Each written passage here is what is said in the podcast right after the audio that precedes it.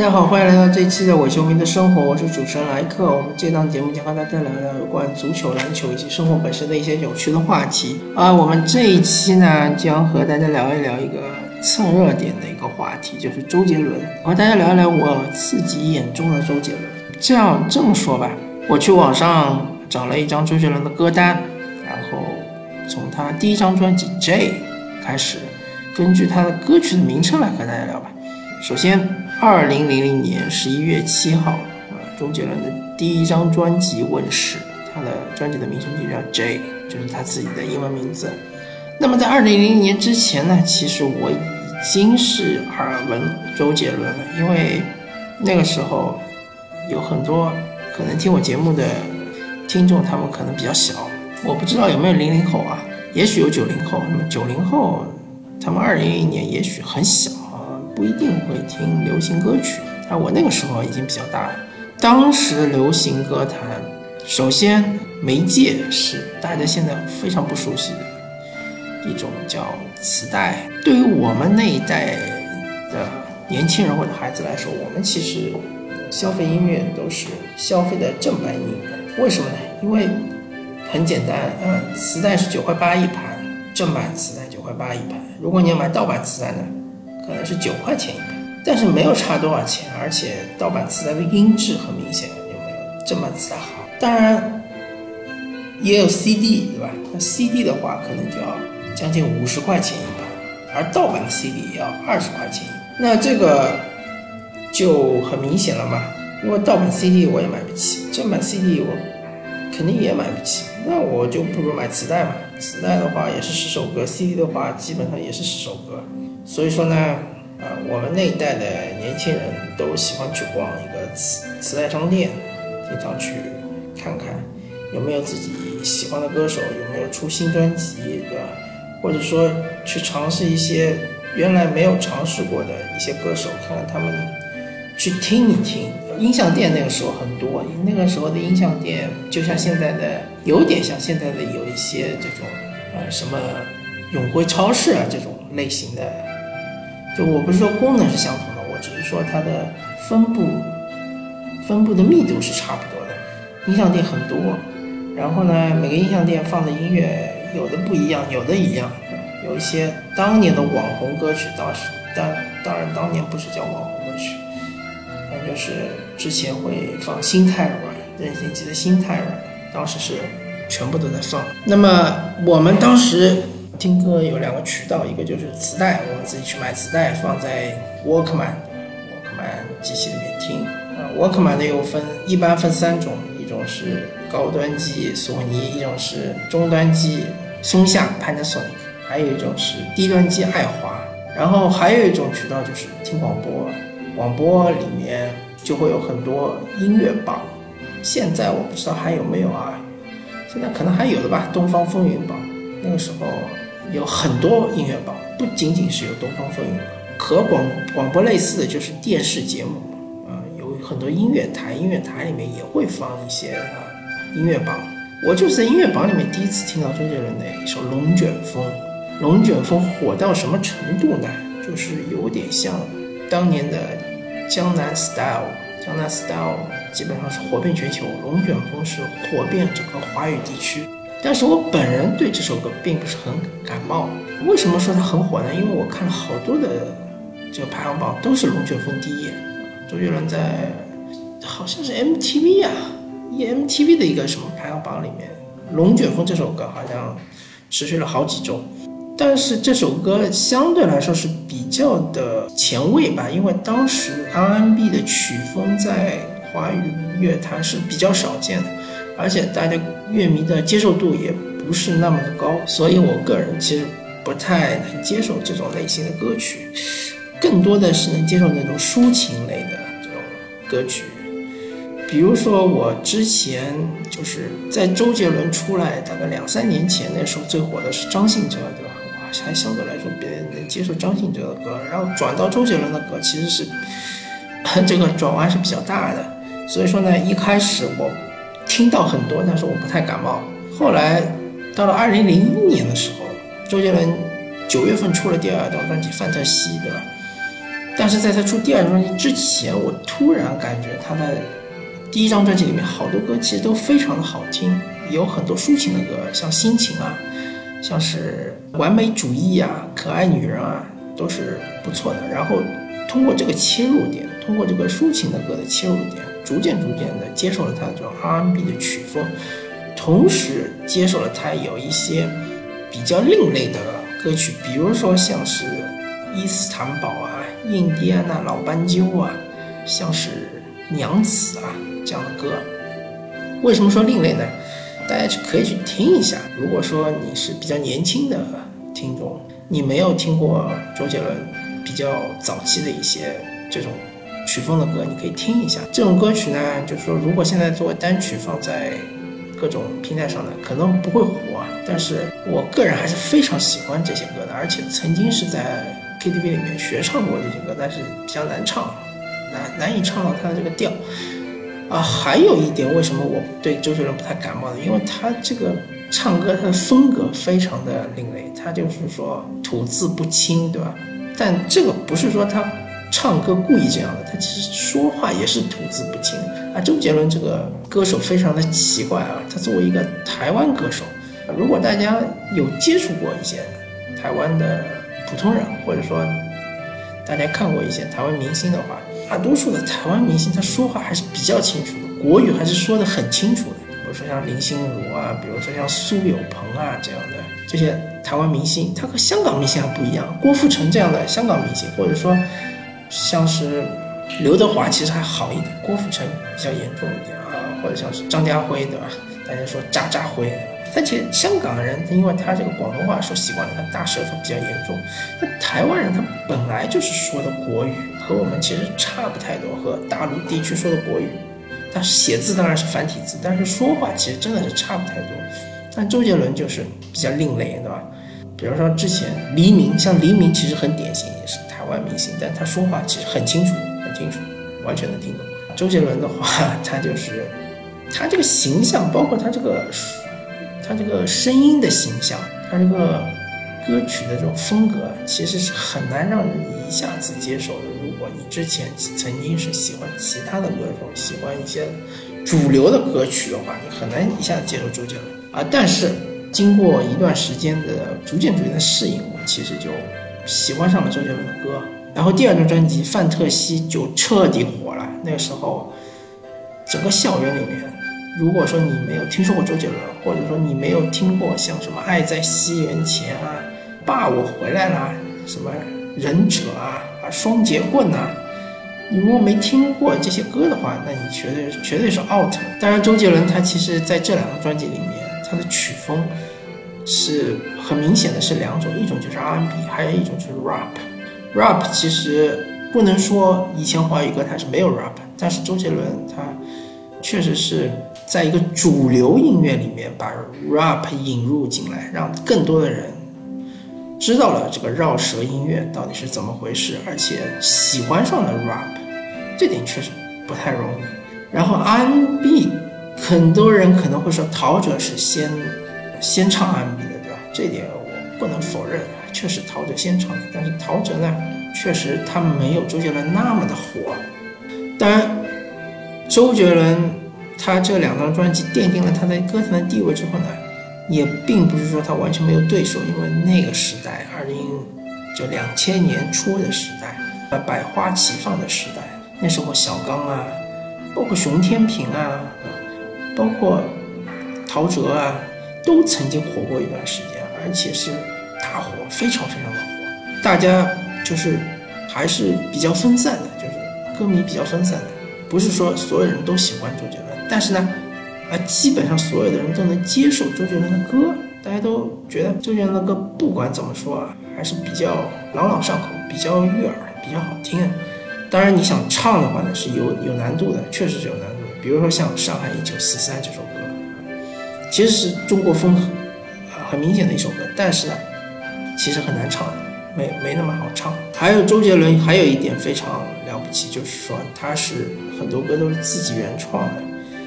我看过周杰伦前两张专辑，所有的曲风都是周杰伦自己作曲的，有部分是周杰伦自己作词的。当然，方文山是他一个老搭档，他们方文山的作词也很多。所以说呢，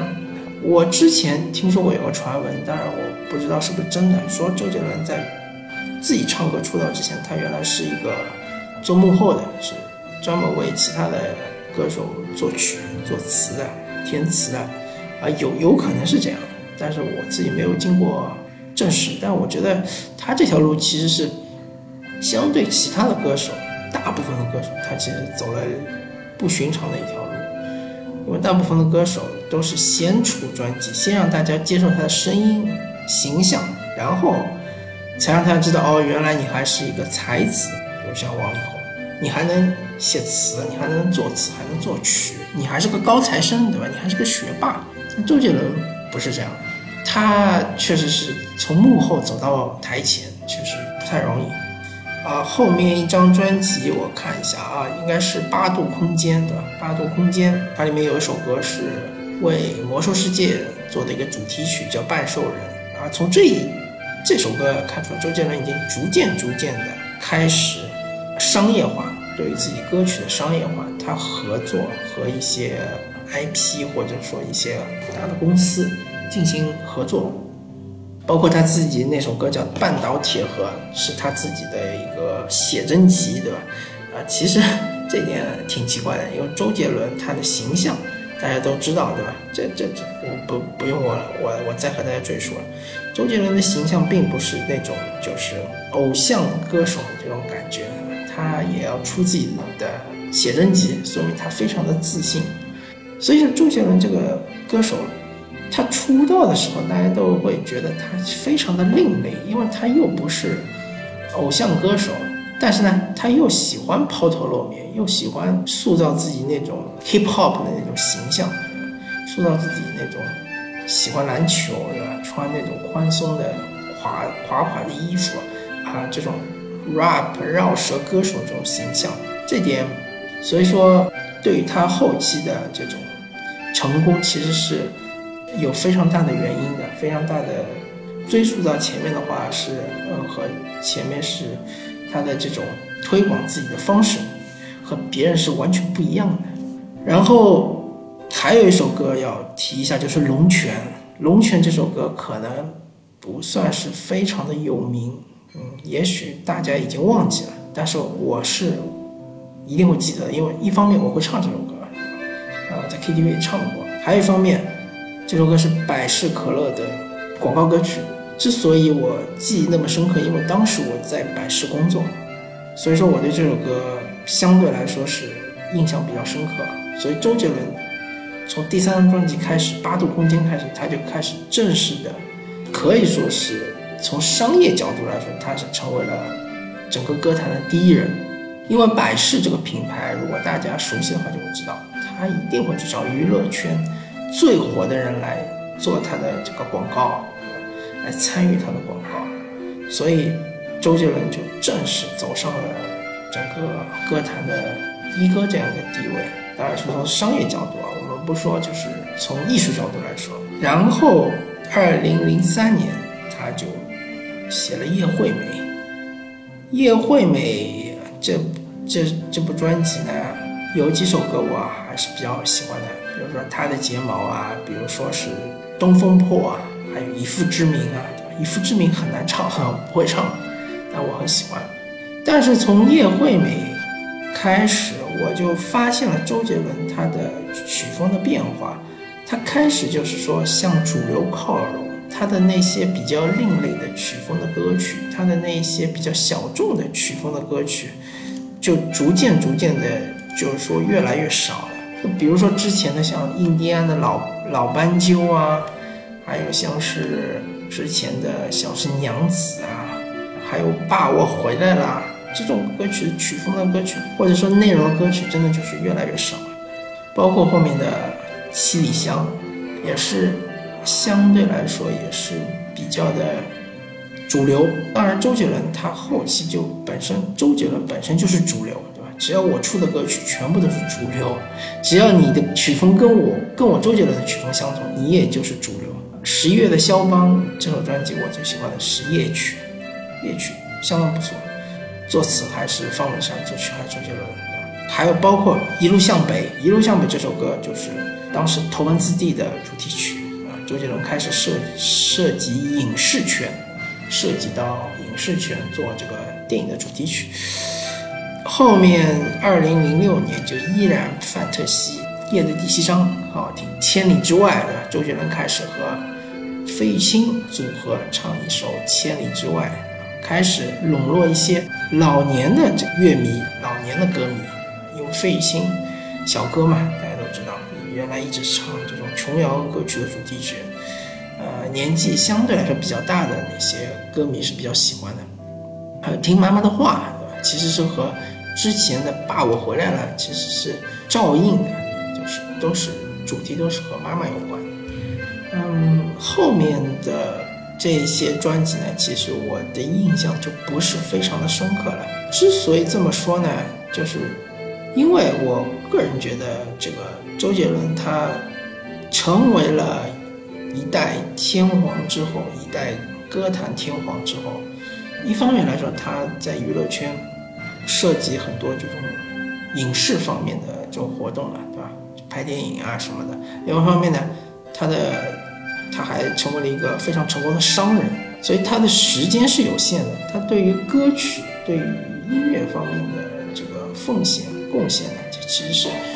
越来越少了。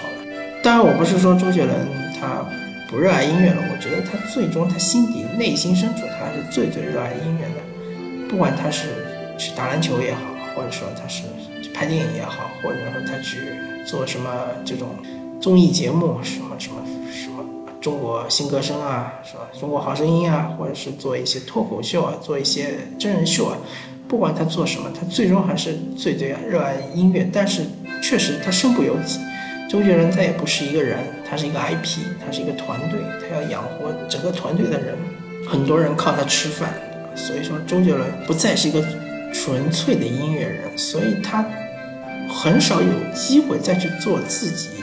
热爱的一些音乐。他可能做的一些音乐，更多的考虑到市场的需求，更多的考虑到歌迷的需求啊。不过周杰伦火了这么多年，二零零一年第一张专辑，但是他第一张专辑出之前，他其实《龙卷风》这首歌是很早就出，应该是九九年或者九八年就出了吧？因为大家都知道，专辑嘛要十首歌。那么他不可能说出专辑之前突然十首歌全部写出来，这个歌肯定是一首一首写出来。当你凑齐了十首歌之后，才能出一张专辑。所以周杰伦火了二十年，这二十年歌坛的变化非常非常大。现在歌坛据说最火的是像是这个吴亦凡这种歌手，或者是 TFBOYS，但周杰伦还在火，所以周杰伦确实很不容易。但是我可能不再会追周杰伦。我真的就是好多年没有好好的听音乐了，因为年轻的时候，我个人喜欢的出行工具是自行车，对吧？自行车上我就会带个 Walkman 听音乐，或者说后后期啊，说到这里，我可以跟他讲一个历史变迁的事情，就是说，在周杰伦第一张专辑《J》的时候，我还是用磁带听他的这张专辑，当第二张专辑《范特西》开始。应该是范特西之前，我就已经去买了个 MP3，因为我跳掉了 Discman 的时代，因为 Discman 太贵，而且 CD 也太贵，我买不起。那我就去买了 MP3，那个时候 MP3 只能放十首歌，或到十五首歌左右，可能就只有三十兆啊，还是多少兆啊？而且那个时候我们都是用拨号上网，所以下载一首 MP3 的歌曲。三兆左右的一首歌曲，可能就要下十分钟。但不管怎么说，M P 三它毕竟你不需要花钱去买磁带了，对吧？M P 三的歌是免费的，所以这个 M P 三播放器可能要一千多块钱，但是歌是免费的，而且可以不停的换。所以说那个时候开始用 M P 三播放器听周杰伦的歌，但是后后期就还是不停的用 M P 三的播放器听，对吧？只不过播放器在不断的更新，可以放十首、二十首、三十首、五十首、一百首，在后期就可以放一千首，但不可能都放周杰伦的歌啊，可能放些其他的歌。到后面就开始用上了智能手机 iPhone，开始用 iPhone 听。但是用了 iPhone 之后，就很少很少听歌了，所以说，历史时代在变化，周杰伦他的歌曲也在变化。所以大家如果有兴趣的话，可以从他最早的歌曲去听一听，去感受一下他当时对于音乐的热情，他对于音乐的一种自己的理解。而现在的话，周杰伦已经再也回不去，回不到当时的样子，他也再也不是原来的我们熟悉的一个青涩的年轻的歌手，他已经成为了周董，好吧？这一期《伪球迷的生活》就和大家聊到这里，感谢大家收听，我们下期再见，拜拜。